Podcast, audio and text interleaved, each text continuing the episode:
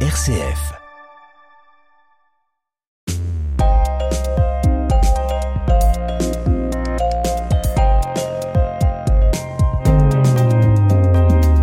Bienvenue à tous et à toutes dans ce nouveau numéro de Mon Parcours, Mon Entreprise, un magazine dans lequel on vous propose de découvrir les créateurs, mais aussi les créatrices d'entreprises sur le territoire de la métropole de Lyon. Toute cette semaine, on accueille un homme ingénieux et partageur. Pierre Danteroche a repris l'entreprise Atout Délice, initialement fondée par son papa. Sa structure locale et familiale cherche à faciliter le maintien à domicile de nos aînés grâce à des plats préparés dans sa cuisine en périphérie de Lyon. L'entreprise propose des repas très variés qui au passage peuvent répondre à des besoins de régimes médicaux, comme par exemple des produits enrichis, pauvres en fibres ou pour les diabétiques. Bonjour Pierre Danteroche. Bonjour. Merci d'avoir accepté notre invitation. Merci à vous de m'avoir euh, reçu. Avant d'évoquer votre activité d'expert en la matière, mais aussi en particulier dans l'univers culinaire, je voudrais que l'on revienne un peu sur votre parcours scolaire et votre formation. Est-ce que ça vous convient? Tout à fait. en 2010, vous poussez la porte de l'IESEG pour obtenir un master en management. Déjà à l'époque, vous souhaitez manager? À l'époque, effectivement, se posait la question du choix de mon parcours. Mhm. J'étais peut-être un peu plus euh, revanchard que ce que je suis aujourd'hui. J'ai décidé de pas faire comme mon père, justement, qui avait fait euh, un parcours d'ingénieur. J'ai fait l'IESEG parce que ça me semblait être une bonne porte d'entrée pour m'ouvrir à tout le monde de l'entreprise, mais pas forcément que de l'entrepreneuriat. Vous allez effectuer durant cette scolarité un certain nombre de stages et notamment des échanges académiques. Est-ce que vous pouvez nous dire précisément en quoi consistent des échanges académiques? C'est vrai qu'en école de commerce, euh, on a la chance de pouvoir partir euh, à l'étranger. Et donc à 19 ans, je suis parti en Argentine, à la UAD, donc c'est à Buenos Aires, la capitale. Un étudiant de cette euh, université est allé dans mon université sur l'île. D'accord. Et donc c'est en ça que consistent les échanges. Et j'ai aussi pu du coup partir au Canada. Argentine, l'expérience se passe bien L'Argentine, j'ai vraiment adoré. Je pensais d'ailleurs y retourner y vivre, chose que je n'ai pas pu faire. Il faut faire des choix aussi dans la vie. Peut-être parce que vous avez dû reprendre l'entreprise de votre père ou parce que vous avez entre-temps fait de nombreux stages, on va en parler, parce que durant votre master en management, vous devenez aussi, avant d'effectuer tous vos stages, vice-président de l'association Kiss School. C'est quoi cette association? Alors Kiss School, c'est une association qui vient en aide avec euh, du soutien scolaire pour les enfants collégiens d'une REP+, de la banlieue de Lille. Un certain nombre de personnes allaient dans cette euh, association venir donner du temps en dehors des horaires de cours de l'école de commerce pour leur donner des cours de maths et aussi les emmener. Parfois, on avait pu faire des sorties euh, jusqu'à Bruxelles pour accompagner ces jeunes qui n'ont pas souvent l'occasion de sortir dans leur lieu de vie. Très jeune déjà, hein, vous êtes dans le partage. C'est vrai que c'est quelque chose qui me porte au quotidien. Partager, donner de la joie, c'est des choses qui sont assez importantes pour moi. Mhm. En parallèle à vos études, vous allez effectuer de nombreux stages, je le disais à l'instant. Vous devenez tour à tour responsable des fournisseurs chez Sudamérique, consultant pour Gravotech Group, chef de secteur chez Cronenbourg ou encore responsable digital et communication au sein de l'entreprise de votre papa à tout délice. Et là, vous auriez tout à fait pu vous contenter de rester en lieu sûr, mais non, vous avez envie de voir du pays et d'expérimenter d'autres horizons. Est-ce que c'est pour cela que vous allez postuler chez les enfants du Mekong que l'on connaît bien sur notre antenne? Oui, Enfants du Mekong, c'est euh, pour moi une très très belle association. Quand j'ai décidé de partir un an au Cambodge euh, avec eux, c'était justement dans cette optique que l'éducation reste un vrai levier pour réussir à aider un pays à s'en sortir économiquement. C'est ce que j'ai pu constater sur le terrain, donc c'était une année très très riche humainement. Vous étiez coordinateur de programme. Un an plus tard, vous allez rejoindre Solutech en commençant par être ingénieur d'affaires, puis accompagnateur de changement pour enfin devenir chef de projet. Est-ce que l'aventure vous plaît au sein de cette entreprise? L'aventure m'a plu effectivement pendant un certain temps. À la fin, donc j'étais chef de projet chez Volvo et je devais aider l'ensemble des utilisateurs du groupe. On était quand même sur des logiques vraiment de nombre et j'avais besoin de, je crois, une aventure un petit peu plus humaine. C'est peut-être ce qui vous pousse en 2021 à rejoindre l'entreprise familiale à tout délice. 40 salariés se démènent pour permettre aux seniors de bien vieillir à domicile.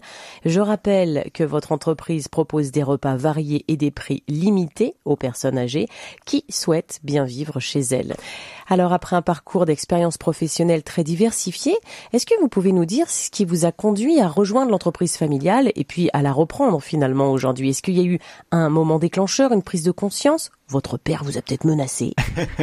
Alors loin de là, j'ai pu prendre une décision en toute liberté et je pense que c'est très important de pouvoir avoir cette liberté, notamment dans le cadre euh, familial, que ce soit avec ses parents dans le cadre d'une reprise familiale ou aussi avec ses frères et sœurs. Et donc je les remercie beaucoup puisque ça a pu se faire vraiment paisiblement. Si j'ai décidé de reprendre à tout délice, ça a été un parcours un petit peu long, donc j'avais pu travailler pour eux il y a cinq ans en stage et quand j'ai rejoint à tout délice, la question de la reprise était évidemment sur le haut de la pile, mais ce n'était pas une décision qui était acté, il a fallu quand même que euh, je puisse réfléchir au modèle économique de cette entreprise. On est dans le social, on travaille auprès de personnes âgées. Mon père a travaillé 80 heures par semaine toute sa vie pour essayer de les servir au mieux en ayant des revenus plus que limités. Et donc cette reprise était quand même conditionnée avec euh, à la fois une envie d'avoir une vie euh, une vie familiale, de créer une famille et aussi la volonté d'avoir une activité créatrice de valeur. La valeur, il y en avait déjà mais aussi une certaine valeur financière pour pouvoir euh, assurer l'avenir et assurer que l'ensemble des salariés puissent aussi euh, évoluer dans de bonnes conditions. Je l'ai dit en vous présentant, vous avez une trentaine d'années, vous confirmez? Tout à fait. Aujourd'hui, j'ai 30 ans. Vous avez 30 ans. Est-ce que vous avez fondé une famille? Est-ce que vous avez des enfants? J'ai une petite fille et j'ai une femme formidable. Donc oui, en effet, vous vouliez quand même concilier les deux. Vous ne vouliez pas vous reproduire ce que votre papa avait fait, à savoir travailler inlassablement.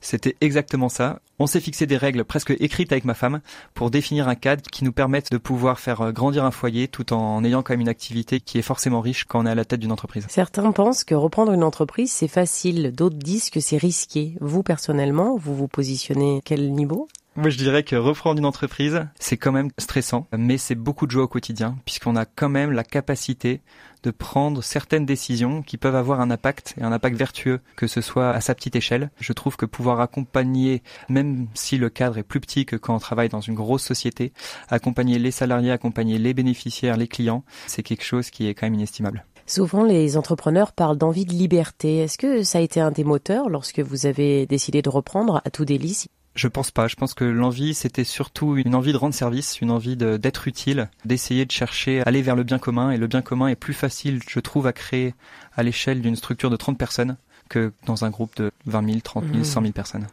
Le bien commun, c'est très agréable, ça peut avoir euh, de jolies vertus, mais c'est parfois risqué aussi. Quel risque vous avez pris en reprenant cette structure que votre père a fondée?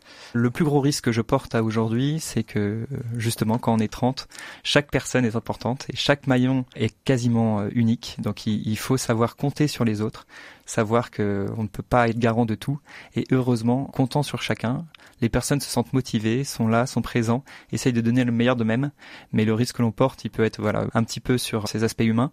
Et puis il y a aussi des risques côté machine. Les risques machine, vous voulez dire qu'une machine qui tombe en panne et ça a un coût ou que c'est ça a des répercussions directes sur les repas à préparer? Ça peut avoir des répercussions directes et ça peut vraiment désorganiser l'équipe, mmh. euh, voire arrêter complètement une cuisine en fonction de la machine qui tombe en panne. C'est un gros travail que de faire en sorte d'avoir euh, toujours deux solutions différentes pour s'assurer une continuité de service. Le fameux plan B. Exactement. Mmh. Mmh. Lorsque vous reprenez les rênes de l'entreprise que votre papa a fondée 15 ans plus tôt, est-ce que vous vous questionnez sur le nom de la structure? Ou bien, mais pas un instant, on ne touche pas ce nom qui a une histoire? Pas un instant, on ne touche pas ce nom, même si en soi ce n'est pas une entreprise patronyme. Je trouve quand même que ça fait partie de l'histoire que de garder ce nom et de valoriser le, travail réalisé par mes parents euh, depuis toutes ces années. Est-ce que vous savez pourquoi ils l'ont nommé l'atout délice Atout délice, l'idée c'était euh, de faire un petit jeu de mots qui puisse euh, être retenu par chaque bénéficiaire que, que l'on livre aujourd'hui ou même les assistantes sociales avec qui on a la chance de travailler un des atouts de l'entreprise est d'être délicieuse effectivement. Et pour la petite histoire, l'entreprise commence par un A et à l'époque des listes, être en haut de liste, c'était aussi intéressant. Donc il y avait une stratégie aussi à nommer cette entreprise. effectivement. L'envie d'accompagner et de partager anime Pierre Danteroche cette semaine. Ce jeune entrepreneur de 30 ans est à la tête d'une entreprise qui compte une trentaine de salariés, je crois 35, vous confirmez Pierre? Oui, exactement, c'est ça. Qui cuisine et livre des repas de qualité pour les aînés dans la région lyonnaise. Bonjour Pierre Danteroche. Bonjour Bérangère. En me rendant sur atoudélice.com, j'ai pu découvrir vos menus, vos modes de livraison, en savoir plus sur votre façon de cuisiner. J'ai pu connaître également vos diététiciennes et vos livreurs. Pour ceux qui n'ont pas encore eu la possibilité de se rendre sur votre site internet, est-ce que vous pouvez nous présenter Atout Avec grand plaisir. Atout quand mes parents l'ont créé, ils sont partis du constat qu'il n'existait pas sur la région lyonnaise de solutions de portage de repas à domicile avec une qualité gustative très importante. En 2009, il y avait pas mal de solutions qui existaient pour livrer des repas tous les jours. Et l'idée était de se dire, on va essayer de faire des repas qui soient de meilleure qualité en ayant à peu près le même coût. Dans les faits, pour réussir à cela, il n'y avait pas d'autre solution que de baisser le nombre de livraisons par semaine. Donc aujourd'hui, nous passons deux fois par semaine pour apporter l'ensemble des repas de la semaine chez les bénéficiaires, qui ont donc en moyenne 84 ans, qui ont envie de bien vieillir à domicile, qui ont envie de se faire plaisir, et qui ont peut-être un budget qui reste quand même limité. Moi, j'entends que c'est des particuliers. Que des particuliers, effectivement, c'est mes grands-parents qui pourraient faire appel à ce service et qui souhaitent avoir une petite attention du même livreur qui passera chaque mmh, semaine à porter des repas. Le même livreur. C'est très important pour nous, effectivement tous nos livreurs sont en CDI et ils restent chez nous justement euh, avec la reprise de l'entreprise. J'ai pu leur poser la question qu'est-ce qui vous rend fier dans votre quotidien? Et c'est le sourire qu'ils peuvent avoir à chaque fois qu'ils ouvrent la porte pour apporter les repas chez Madame Martin ou Monsieur Dupont. Est-ce que vos aînés sont plutôt des femmes ou des hommes? Parce que l'espérance de vie est plus importante chez les femmes. Si vous me dites que la moyenne d'âge est 84 ans, j'ai l'impression que votre euh, cible est plus féminine. Notre cible est effectivement plus féminine. On a quand même un bon 30% d'hommes qui hmm. prennent aussi des repas. Et puis il y a aussi pas mal de couples qui souhaitent en bénéficier. Donc on peut livrer des repas et pour madame et pour monsieur. Où sont vos cuisines et vos locaux? Alors nos cuisines, elles sont juste au-dessus de Caluire à Fontaine-sur-Saône. On a déménagé il y a deux ans et demi pour euh, récupérer des cuisines qui sont vraiment grandes, qui nous permettent d'avoir de l'espace pour pouvoir euh, bien travailler nos, produits frais, nos légumes, nos viandes, etc. Quelle zone vous desservez? Et donc on est sur l'ensemble de la métropole de Lyon.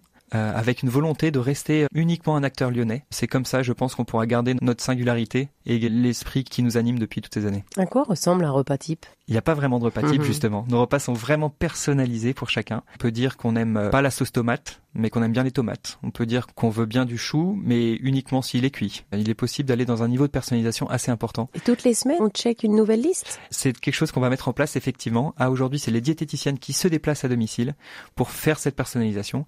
Et demain, on aura aussi la possibilité, justement, de commander en ligne des repas, par exemple, ou de le faire avec des listes à cocher. Combien coûte cette prestation? Les repas, c'est assez variable en fonction du nombre de composants que l'on peut prendre dans le repas. Et il y a aussi un coût qui est pris en charge par l'État dans le cadre des services à la personne. Donc il y a la moitié du portage qui est éligible au crédit d'impôt. Aujourd'hui, un repas coûte entre 10 et 15 euros. Livré. Par personne. Livré. Par personne, livré par personne, mhm. effectivement. Atout Délice ne fait pas que des repas. Vous proposez également d'autres services. J'ai pu voir ça sur votre site, comme des aides administratives, informatique, bricolage, gros, entretien ou encore jardinage.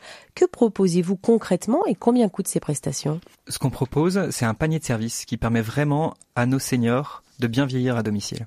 Et donc certains ont besoin d'être accompagnés d'un point de vue informatique puisqu'ils n'arrivent pas à se sortir de certaines créations de comptes, etc. Et donc nous nous proposons de nous déplacer avec nos bénéficiaires sur le portage de repas ou même d'autres bénéficiaires qui seraient intéressés afin de les accompagner, par exemple, dans leur création d'une boîte mail s'ils le souhaitaient. Ces prestations coûtent 50 euros de l'heure et nous nous déplaçons pour deux heures. Il y a 50% qui est pris en charge à nouveau dans le cadre des services à la personne. Il y a plus de 30 personnes qui travaillent pour vous aujourd'hui. J'entends qu'il y a des livreurs en CDI, vous l'avez dit. Il y a des diététiciennes en CDI avec vous également. Et d'autres personnes, j'imagine, qui sont les personnes qui vont se rendre euh, à domicile? Exactement. Il y, a les, il y, a les, autres personnes qui se rendent à domicile. Et il y a aussi dans cette équipe l'équipe de cuisine avec euh, toutes les personnes qui peuvent justement préparer euh, les bons petits plats au quotidien. Est-ce que lorsque votre papa a créé l'entreprise, il proposait déjà des services en plus, comme on vient de l'évoquer, ou est-ce que c'est vous qui les avez imaginés et proposés Alors le service informatique, c'est effectivement moi qui ai souhaité le mettre en place. Les autres services, c'était lui qui les avait déjà développés à l'époque, oui, effectivement. Comment on réagit les salariés quand ils vous ont vu jeune trentenaire à la tête de l'entreprise? Est-ce que ça s'est passé naturellement, facilement, ou est-ce que parfois ben, il y a eu euh, des moments un peu plus chaotiques? J'ai eu la chance de pas arriver euh, le premier jour en reprenant les rênes et donc d'avoir pu connaître les salariés pendant deux ans euh, sur un rôle de responsable du développement.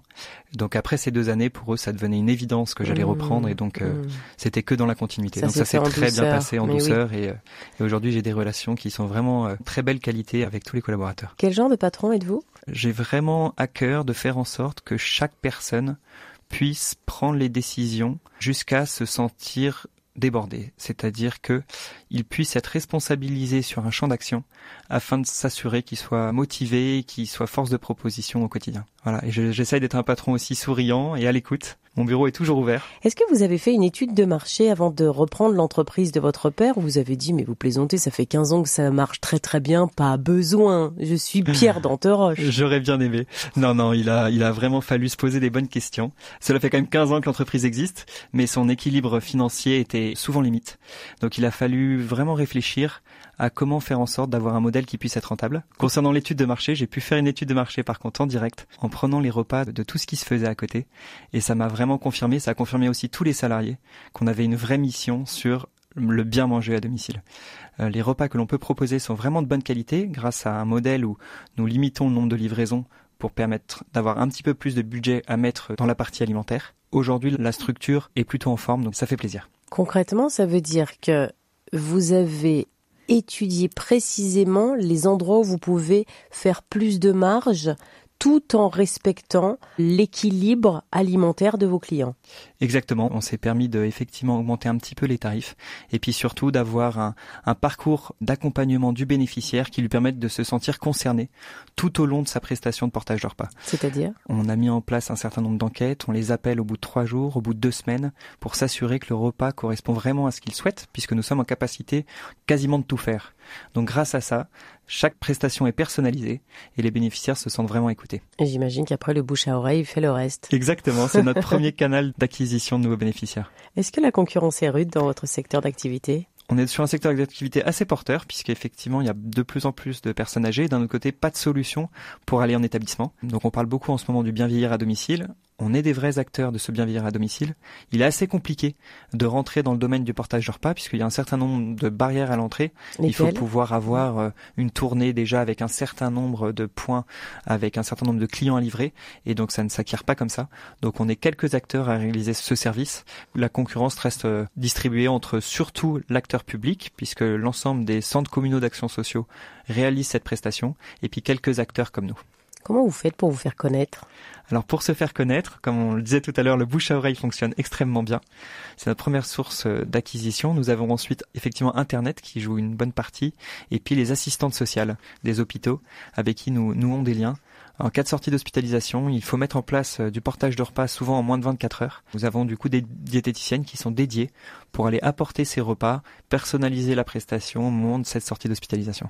Ça, c'est vous qui l'avez initié Ça, c'est quelque chose qui existait déjà, oui, effectivement. Ah, votre père y avait pensé. Voilà, tout à fait. Concernant Internet, vous dites que vous devez être euh, bien référencé. Vous payez pour cela? Alors on a effectivement, j'ai mis en place le fait de payer un petit peu pour pouvoir être mieux référencé sur certains mots-clés. Donc il y a un budget alloué quand même à la communication. Tout à fait. Qui représente quoi? 10, 15, 20, 30% du chiffre d'affaires? Oh là là, on est bien loin de tout ça. 5 Plus proche de 5%, effectivement. Est-ce que vous avez bénéficié d'aide à la reprise d'entreprise? Si oui, lesquelles? Sinon, pourquoi? Alors non, j'ai pas bénéficié d'aide. Aujourd'hui, on crée un modèle justement avec mes frères et sœurs dans le cadre d'une entreprise familiale. J'aurais pas besoin d'aide sur cette partie-là, même si j'ai eu des aides, mais qui concernaient plutôt d'autres secteurs sur des aspects de transformation au sein de l'entreprise. La métropole de Lyon avait mis en place un appel à projet écologie pour essayer de rendre un petit peu plus vert les outils de production. Et donc nous avons pu candidater et être accompagner pour faire en sorte de diminuer les déchets que nous avons d'un point de vue produit fini. C'est un accompagnement humain ou financier C'est un accompagnement financier. Qui représentait combien? Qui représente quand même 30 euh, 000 euros. Ah oui, c'est une aide précieuse. Tout à fait. Vous nous l'avez dit tout à l'heure, votre entreprise se porte plutôt bien. Est-ce que vous faites des bénéfices? Euh, L'entreprise se porte plutôt bien, effectivement. Comme je vous le disais, la situation reste pour l'instant à l'équilibre. Les bénéfices que l'on peut faire sont tout le temps euh, réinvestis dans l'entreprise. C'était la question. Qu'en faites-vous? Vous réinvestissez dans quoi? On réinvestit aujourd'hui dans notre outil de production puisqu'on est quand même une entreprise un peu capitalistique à travers toute la chaîne de cuisine qu'on pourrait presque appeler une petite chaîne de production. Nous les investissons dans le bâtiment que nous venons de racheter il y a deux ans et nous investissons aussi dans nos camions Combien de clients comptez-vous à ce jour? Alors aujourd'hui, on a la chance de livrer 1200 bénéficiaires individuels différents chaque année. Félicitations. Merci. Après quelques mois passés à la tête de votre entreprise, on a compris et on a vu que devenir indépendant, se lancer, ce n'est pas une mince affaire. Est-ce que vous êtes d'accord avec ça qu'il y a des hauts, qu'il y a des bas aussi? Oui, tout à fait. À quoi ressemblent les journées hautes ou les belles journées? Alors les belles journées, c'est une journée qui commence par euh, aller saluer l'ensemble de l'équipe, voir que toute l'équipe est souriante, que tout s'est bien passé d'un point de vue euh, cuisine pour le démarrage. Une journée haute, c'est aussi une journée où les bénéficiaires sont contents des services qu'on peut proposer.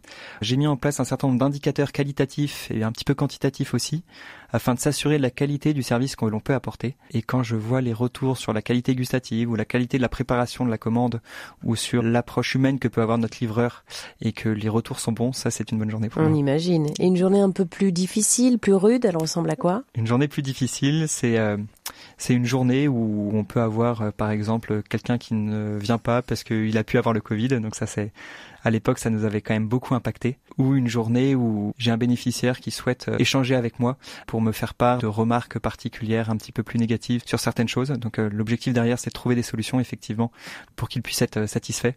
Je vois aussi beaucoup de lumière dans vos yeux. Ils brillent vos yeux. Et ce n'est pas la fièvre qui dit ça. c'est vraiment l'intérêt que vous portez à votre entreprise. J'imagine que vous avez des projets, des envies, des ambitions pour votre structure. À l'aube de la 15e année, vous avez des projets?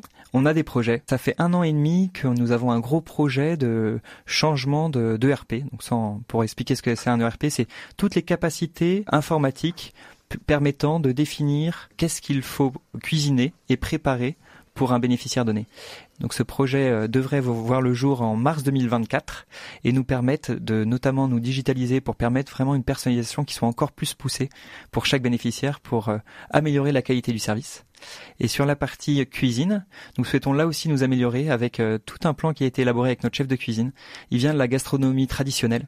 il a travaillé dans des restaurants étoilés et il souhaite faire en sorte d'aller toujours plus loin pour pouvoir faire un effort sur le dressage, faire un effort sur l'accompagnement, sur les sauces, mettre en place beaucoup de cuisson de nuit pour que les viandes soient de plus en plus tendres. Donc il y a aussi un certain nombre de projets sur la qualité gustative de nos plats. Avec votre expérience, Pierre Danteroche, quel conseil vous donneriez à un jeune, voire même un expert, hein, qui souhaite se lancer dans l'entrepreneuriat et en particulier dans votre secteur d'activité? Ne pas oublier la mission que l'on peut avoir euh, dans une entreprise.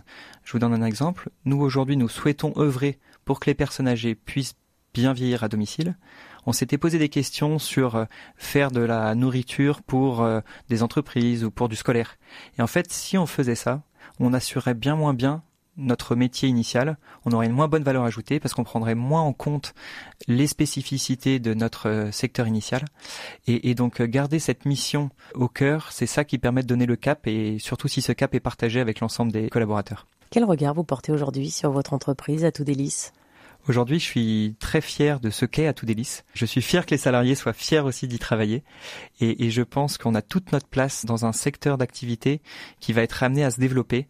On parle beaucoup dans ce domaine d'une certaine bombe euh, au niveau du nombre de personnes âgées qui vont devoir être accompagnées une vraiment une grosse crise d'évocation sur les auxiliaires de vie, les personnes qui peuvent euh, être présentes au quotidien. Et donc le portage de repas est une solution pour que au moins le moment du déjeuner soit un moment de plaisir.